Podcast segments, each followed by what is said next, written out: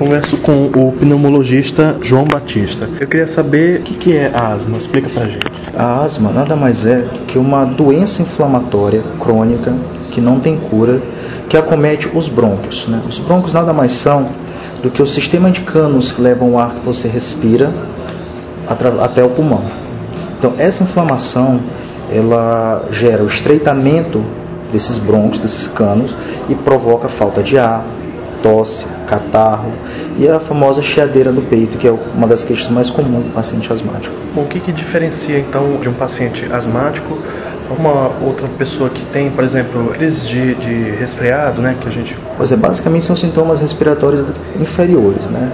O paciente que está resfriado, basicamente ele tem nariz escorre, espirra, garganta dói, né? sensação de mal-estar, e o paciente com asma, além desses sintomas, né, que geralmente podem ser o desencadeante para uma crise de asma, ele sente sensação de aperto no peito, opressão no peito, que eles referem muito, falta de ar, percebe que cada vez eles estão fazendo menos coisa no dia a dia porque eles cansam com uma maneira mais fácil, eles sentem que estão chiando muito, ou às vezes pode ser apenas a manifestação como uma tosse seca que não melhora.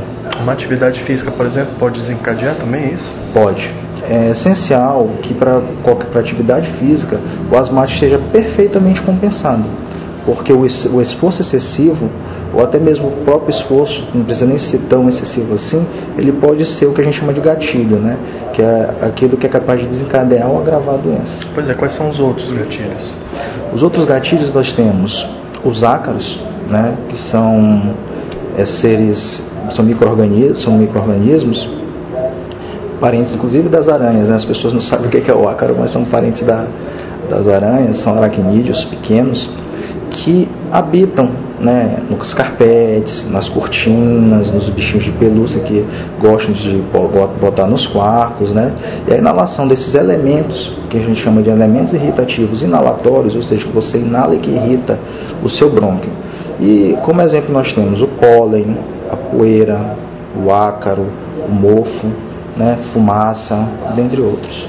Essa doença, ela tá com a, a, pessoa, ela desenvolve ou simplesmente alguém que não tenha, ela pode desenvolver durante a vida? Na verdade, a asma, ela geralmente você tem que nascer com aquela informação genética para você ter a doença. Só que não basta ter só informação genética, tem que ter elementos do ambiente que façam você iniciar a doença, né, que são o processo de iniciamento dessa doença é através dos gatilhos ambientais. É muito comum é a asma, você inicia ela na idade de pequeno, né, quando criança, melhora na adolescência e às vezes você fica bom para o resto da vida. Ou, em algumas vezes, ela pode retornar em qualquer momento da vida, tanto na idade mais produtiva, né, dos 30 até os 50 anos, como até mesmo na, na terceira idade. Dependendo desses fatores. Dependendo desses fatores. Geralmente esses fatores, principalmente na idade produtiva, estão relacionados à exposição do trabalho. Uhum né? a pessoa que trabalha com, como padeiro, a pessoa que trabalha com manipulação de arquivos, pessoas que trabalham como gesseiros, né? essas pessoas que têm um contato é, íntimo e duradouro com esses elementos que irritam o brônquio. Hoje até a poluição nas cidades também pode ser um fator? Pode, pode sim. Mas aí o clima é, dessas cidades também influencia, ser mais úmido, mais seco? Na verdade, a percepção dos sintomas é uma característica individual. Né? Tem pacientes que reclamam que quando estão no ambiente seco sentem melhor. Tem outros que quando estão no ambiente úmido sentem melhor. Mas o que é comum a todos é que eles percebem essas variações climáticas. E essas variações é que são coisas que eles mais queixam como percebedores né, de que a, crise de asma está por iniciar. Por exemplo, as estações do ano. Quando muda a estação, um dia quando está chovendo, no outro dia quando está tá sem chover, um dia está mais seco, outro dia está mais abafado. Né? Então, essas alterações climáticas, é, o paciente que está no ambiente climatizado, de repente sai é, no horário de sol a pino, né? no horário do meio-dia.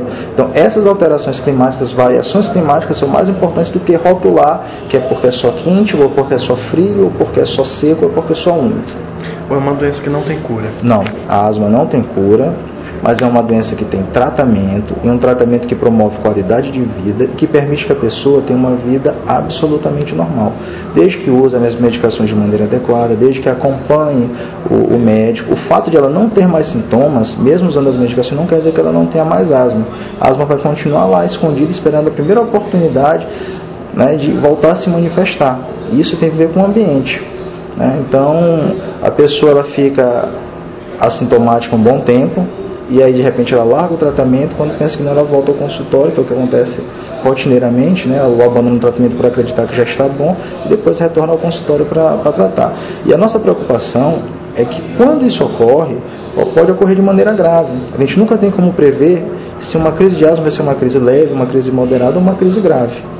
Né? E o intuito do tratamento é justamente isso: diminuir as exacerbações, diminuir a necessidade de internações e o risco de óbito. Bom, a gente presta todas essas informações, mas também para todo mundo buscar um especialista. Com certeza. Na verdade, a asma não é uma doença é, de tratamento exclusivo do pneumologista. O clínico, ele também ele está habilitado a identificar um paciente com asma, iniciar o tratamento e redirecionar esses pacientes para o pneumologista, né?